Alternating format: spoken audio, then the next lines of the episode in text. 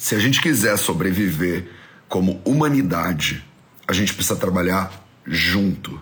Essa frase não é minha, essa frase é da Mirna Cunningham. Eu não sei como pronuncia o nome dela na Nicarágua, mas é, em inglês seria Cunningham, eu não sei. É, hoje a gente vai falar sobre duas mulheres sensacionais. Duas mulheres indígenas né, da América Latina, né, na América Central e América do Sul, que estão hoje, nesse momento, coabitando o planeta com você e comigo e que estão revolucionando o cuidado nas suas culturas.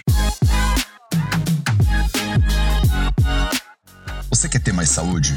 Gente, não tem segredo. É trabalho, disciplina e perseverança todo santo dia. Esse é o Projeto 0800. Salve, salve família Vida Veda. Projeto 0800 no ar. Faltam quatro dias para a Revolução do Cuidado. Quatro dias para o fim do Projeto 0800. E a gente vai ficar aqui de mãozinha dada até o final. Então, senta que lá vem a história. Hoje eu vou te contar a história de duas mulheres fenomenais que representam aí, estava faltando, né, dentro da nossa narrativa desses 15 dias, é, movimentos nativos, né, movimentos nativos pré-colombianos, indígenas, como é, você preferir chamar, aqui nas nossas Américas, né? E a gente vai começar com a Mirna Cunningham. Né? A Mirna Cunningham, o nome dela é Mirna K. Cunningham Kane, né? Mas ela é uma feminista é, né? É uma etnia, né? O povo mesquito é uma etnia na América Central. É... e ela é uma feminista mesquito e ativista dos direitos indígenas. E ela também é uma médica cirurgiã lá na Nicarágua. Ela participou de processos políticos sociais ligados à luta pelos direitos das mulheres e dos povos indígenas na América Latina. A Cunningham primeiro estudou para ser professora primária e trabalhou como professora em sua comunidade Vaspan, no norte da Nicarágua. Depois de vários anos, a Mirna voltou a estudar medicina na Universidade Nacional Autônoma da Nicarágua, que é tudo isso, só que com, né, o nome na verdade é tudo isso, só que aquele sotaquezinho espanhol, né? Em León, e ela se tornou a primeira médica mesquito, né, dessa etnia mesquito da Nicarágua. Depois de concluir os seus estudos, ela voltou para a região de Mesquito, onde ela começou a trabalhar como clínica geral e depois como cirurgiã. Ela também atuou com o trabalho em saúde pública na comunidade Waspan é, até 1979. Durante a Revolução Sandinista na Nicarágua, ela trabalhou no Ministério de Saúde Pública inclusive na função de diretora de investigação e planejamento. Uma mulher mesquito, a primeira médica, né, que se elevou até posições, e as duas mulheres de hoje são mulheres que acabaram subindo né, na hierarquia política dos países delas, é, e assumindo posições de predominância muito importantes, assim, muito importantes para o movimento indígena, muito importantes para o direito das mulheres. Né? Não é à toa que a gente traz esses nomes que a maioria das pessoas não conhece, né? A minha equipe pesquisou muito, muito. tiro o chapéu aqui para a galera da minha equipe. Evelyn Broblevski, Evelyn Cruz, Mari, Renata, tipo, todo mundo que botou a mão na massa aqui mulheres incríveis da equipe do Vida Veda que trouxeram essa pesquisa, né, é, super profunda sobre essas mulheres incríveis que vão vir inspirar a gente nesses últimos 15 dias de Projeto 0800. Depois né, da Revolução Sandinista, ela retornou novamente à região de Mesquito, onde se tornou a primeira mulher governadora dessa região autônoma. Ela ajudou a negociar alguns acordos de paz após o conflito na Nicarágua. Ela preparou o terreno para a lei de autonomia dos povos indígenas e comunidades étnicas da costa atlântica da Nicarágua de 1987. Ela também ajudou a criar o primeiro governo regional. Ela foi deputada da região autônoma da costa do Atlântico Norte na Assembleia Nacional da RAN. Ela foi coordenadora da Cátedra Indígena da Universidade Indígena Intercultural. Em setembro de 2010, ela teve o doutorado honoris causa da Universidade Nacional Autônoma do México, né? A primeira vez que a UNAM concedeu um reconhecimento desse para uma mulher indígena. De 2011 a 2013, ela foi presidente né, do Fórum Permanente sobre Questões Indígenas da ONU. Ela atuou como presidente do Fórum Permanente das Nações Unidas sobre Questões Indígenas até 2012 e ela também é presidente da Associação para os Direitos da Mulher no Desenvolvimento, a AWID, onde ela trabalha para promover os direitos das mulheres indígenas e o conhecimento sobre os povos indígenas e os impactos das mudanças climáticas, atuando como embaixador especial da FAO, né, da Organização para Agricultura e Alimentação, Food and Agriculture Organization, né, para o Ano Internacional da Agricultura Familiar. Ela é assessora do presidente da Conferência Mundial dos Povos Indígenas da ONU e nos conselhos do Fundo Global para Mulheres, Fórum Permanente da ONU sobre Questões Indígenas, Associação para os Direitos das Mulheres em Desenvolvimento e o Projeto Fome. Quer dizer, a mulher trabalha, né? Que ser humano fenomenal. Atualmente, ela é atualmente, você pode encontrar Mirna Cunningham por aí, né? Você pode esbarrar com um ser humano desse no planeta Terra. Atualmente ela é presidente do Centro de Autonomia e Desenvolvimento dos Povos Indígenas, o CADPI, e é vice-presidente do Conselho do Fundo de Desenvolvimento dos Povos Indígenas da América Latina e do Caribe mulher sensacional, né? Que, eh, de novo, né? Vocês sabem como é a situação, ou pelo menos já ouviram falar, né? Como é a situação dos povos indígenas na América Latina depois de centenas e centenas de anos de exploração e de roubo, né? De direitos desses povos e uma mulher né, indígena, médica, cirurgiã, que está trabalhando né, em organizações internacionais, que tem uma expressão do seu trabalho a nível internacional, uma contemporânea nossa, né, que está aqui agora trabalhando para impactar o mundo de maneiras transformadoras e positivas. E ela disse, como eu falei, né, eu abri a live com uma citação da Mirna Cunningham que diz assim, né, se a gente quiser sobreviver como humanidade, a gente precisa trabalhar junto. Né? E não tem como, né? O Vida Veda tá mais alinhado, né, com uma, com uma citação do que com essa citação, né? A minha ideia sempre foi e continua sendo essa, né, de me inspirar nesses seres humanos maravilhosos, nessas mulheres, por exemplo, e é promover uma comunidade, ou promover uma união, né? Eu falo sempre que a gente é um bando de formiguinha de fogo, né? O trabalho é de formiguinha, às vezes parece que a gente é pequeno para esse trabalho. Né? Às vezes você olha em volta e pensa, cara, Matheus, eu não vou dar conta né, de ajudar, porque tá tudo errado. Tá, deu tudo, o ser humano deu errado, Matheus. Deu tudo errado, Matheus. Sim, tudo bem, deu tudo errado, mas e aí? Né? E o que, que você vai fazer a respeito disso? Se deu tudo errado, será que você não pode mover uma palha de cada vez, né? Uma palha por dia na direção do dar tudo certo? E será que se a gente mover uma palha por dia durante 365 dias, não são 365 palhas? Né? E durante 10 anos, se a gente fizer isso, será que isso não é uma montanha? E se todo mundo mover cada um a sua montanha, será que a gente não move o troço inteiro? Para mim é uma questão de resiliência e de matemática. É só a gente trabalhar. Né? E qual é a opção que a gente tem? A opção que a gente tem é não trabalhar é não fazer nada. E eu não acho que isso é uma opção. Então junte-se a Mirna Cunningham e junte-se à segunda homenageada do dia de hoje, que é a Maria de Jesus Patrício Martínez, né? A Maria de Jesus, ela também é conhecida como Marichui, né? A Marichui é uma curandeira da medicina tradicional nahua, né? E ativista dos direitos humanos no México. Então saímos da Nicarágua, e fomos agora para o México. Hoje a gente está homenageando nossas é, inspiradoras, né? Nossas mulheres homenageadas de hoje são da América Central. Tava faltando a América Central. A gente já foi para Argentina, já homenageamos várias mulheres brasileiras, já fomos para Europa, já fomos para Índia, já fomos para China, né? E agora a gente está aqui até o final, até nos próximos quatro dias, vamos trazer algumas mulheres africanas também a gente está rastreando mulheres revolucionárias da saúde e do cuidado no mundo inteiro para te mostrar, né, ao longo de gerações e ao longo de é, lugares diferentes, né, a revolução do cuidado ela está por toda parte. Então, Maria de Jesus Patrício Martínez, também conhecida como Marichui, é uma curandeira tradicional na rua, né, e ativista dos direitos humanos no México. Ela foi escolhida como porta-voz indígena representativa pelo Congresso Nacional Indígena, o CNI, para as eleições gerais de 2018 para o México, pelas quais ela concorreu como candidata à presidência do México.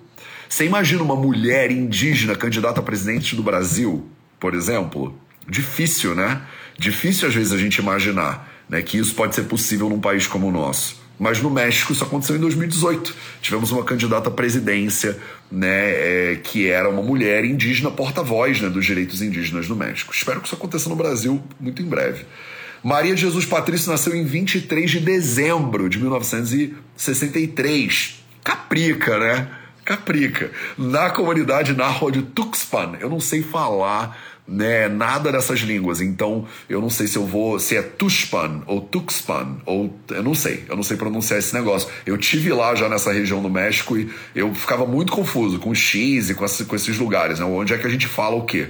Mas enfim, né, Tuxpan ou Tuxpan é localizada no atual estado de Jalisco. Né? Ela concluiu o ensino médio com o objetivo de se dedicar à preservação da sua comunidade por meio dos estudos das medicinas tradicionais.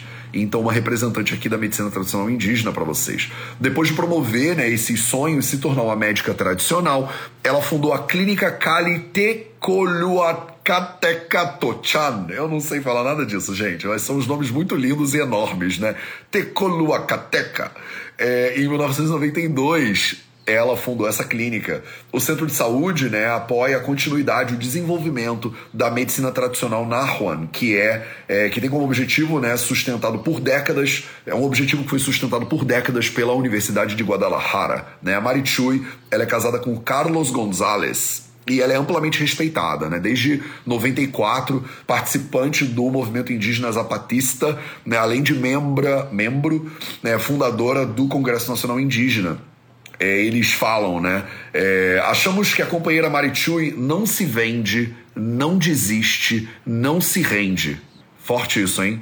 Pois foi formada dentro da CNI e acreditamos nisso. Isso é a, a palavras de uma mulher, uma das mulheres do Conselho Governante Indígena, enquanto lendo um pronunciamento a respeito da eleição da Marichui. Eu não sei se você conhece nada de política mexicana, mas o México ele vive uma crise muito grande, né, de representatividade, inclusive porque é, né, pode parecer muito estranho aqui pra gente no Brasil, mas é um país que está muito afundado né, em esquemas de corrupção, em violência, é quase uma guerra civil né, rolando lá. Eu sei, né? Para os brasileiros pode pensar, Mateus, corrupção, o que é isso mesmo? Você pode falar mais sobre esse assunto? Né? Então o México tem uma situação super delicada, né? Em termos de, é, do tamanho da corrupção né, da amplitude, né, do, da profundidade da corrupção no país. E aí eles, é, no pronunciamento lá da candidatura da Marichui, eles falaram, né, achamos que a companheira Marichui não se vende, não desiste e não se rende. Forte isso, né? É, então, em 2001, Marichui falou perante o Congresso da União sobre a situação das mulheres indígenas em todo o país. Naquela época, os legisladores responsáveis, direta e indiretamente, pelas violações dos direitos humanos indígenas no México, decidiram não comparecer para escutar o que essa mulher incrível tinha para falar. Em maio de 2015, o Conselho Municipal de Tuxpan entregou o Prêmio Tuxpan de Mérito a Maria de Jesus Patrício Martínez, concedido pela Unidade de Apoio às Comunidades Indígenas, da Universidade de Guadalajara, né, a Coordenação de Articulação e Serviços Sociais. O prêmio foi concedido né, a Marichui na área de ciência e cultura pelo seu trabalho na Casa de Saúde para a preservação da medicina tradicional e da fitoterapia Nahua, né? Em 28 de maio de 2017, também conhecido como anteontem, né, é, foi realizado um congresso em San Cristóbal de las Casas, em Chiapas, onde Marichui foi designada pela CNI como porta-voz indígena representativa por 840 delegados de 60 comunidades indígenas no México. O Congresso também decidiu escolher a Marichui como porta-voz dos povos indígenas para as eleições gerais de 2018. A mídia informou né, que Patrícia Martínez foi a primeira mulher indígena a concorrer à presidência do México. Então olha que forte isso, né? Hoje a gente decidiu conversar um pouquinho sobre duas mulheres indígenas né, da América Central nossas nossas hermanas, né, que estão aqui revolucionando o cuidado do ladinho do Brasil. Né? Falamos de mulheres brasileiras, falamos de mulheres argentinas, falamos de mulheres da América Central, falamos de mulheres da América do Norte, falamos de mulheres da Europa, da Ásia, né? da Ásia, é, do como é que fala do extremo Oriente, né? lá da China, e falamos de mulheres do Sul Asiático, da Índia. E eu espero trazer outras mulheres aqui mais para frente para a gente poder representar alguns países africanos também, né? Então espero que você se inspire nessas histórias, né? Algumas de vocês falaram, Mateus, você estava comentando sobre mulheres do século XIX, não tem como falar sobre mulheres da atualidade. A gente já falou sobre algumas mulheres da atualidade e hoje eu decidi trazer também, né? Minha equipe decidiu trazer duas mulheres da atualidade aqui para você, tá? Para você ver que tudo isso aqui é possível. Eu falo, né, sobre esse trabalho de formiguinha, né? E nada mais desencorajador para o trabalho de formiguinha que você olhar para o tamanho do problema e achar que não tem como mexer, que é impossível avançar. O que eu acho lindo da história da maioria dessas mulheres que a gente está trazendo aqui é que elas tinham tudo para achar que era impossível avançar. Elas tinham tudo para olhar em volta e ver um mundo que não permitia né, que elas se rebelassem que não permitia que elas estudassem, que não permitia que elas fizessem faculdade, como foi o caso de muitas mulheres que a gente conversou até agora. Não permitia que elas se expressassem politicamente, não permitia que elas se expressassem né, profissionalmente e elas abriram o caminho na foice. Né? Elas abriram o mato na foice e comumente foram as primeiras mulheres da sua geração ou do seu país a realizar o que elas realizaram. Então estamos falando aqui da Marichui, por exemplo, primeira mulher indígena a concorrer à presidência da República no México. Quando você, quando ninguém nunca fez aquele negócio, a maioria das pessoas olha e pensa, não dá para fazer. Se desse para fazer, alguém já tinha feito. Né? Se desse para fazer, alguém já tinha feito. E a ideia de que se desse para fazer alguém já tinha feito, ou se for possível alguém vai fazer, faz com que você abra mão do, da autonomia de assumir o controle dessa parada, a, é, né, puxar as manguinhas, arregaçar suas manguitas e botar a mão na massa. O que a gente vê em comum em todas essas mulheres que a gente está homenageando aqui, nessa reta final do Projeto 0800, é que elas tiveram um impulso de ver uma situação que ninguém nunca tinha resolvido, e abrir o mato na foice. Né? Elas foram em frente e conseguiram ser não só as primeiras mulheres a fazerem as coisas que elas fizeram, como abrir caminho para outras pessoas e outras mulheres veem que elas fizeram, então é possível. Eu não sei se todas vocês que estão aqui, 260 pessoas agora, têm essa força de abrir o mato à foice. De repente, não é o teu papel fazer isso, mas eu tenho certeza que tem algumas que têm. Eu tenho certeza que tem e que você que está me ouvindo, de repente, é dessas pessoas que está olhando para uma situação que precisa mudar e que de repente está precisando de um empurrãozinho para fazer esse troço, para levantar e pensar assim, tá bom, vai, eu vou ser essa pessoa que vai fazer isso acontecer. Porque a gente precisou né, dessas pessoas ao longo da história da humanidade, pessoas que pegaram desafios que ninguém tinha resolvido ainda e que, porque ninguém tinha resolvido ainda, não pensaram que é impossível de fazer ou que outra pessoa vai fazer. Pensaram, ninguém fez ainda, então já que eu faço, né? E foram em frente para resolver o problema. Não foi fácil, eu não te contei nenhuma história até hoje, ao longo desses últimos dias, de facilidade. Né? Foram histórias de trabalho árduo, de trabalho duro, de dedicação intensa, de dedicação de vidas inteiras, inclusive, mas de dedicações que transformaram o cuidado, de que revolucionaram né, o cuidado. Eu poderia estar falando de centenas e centenas de mulheres diferentes. A gente pesquisou muita gente.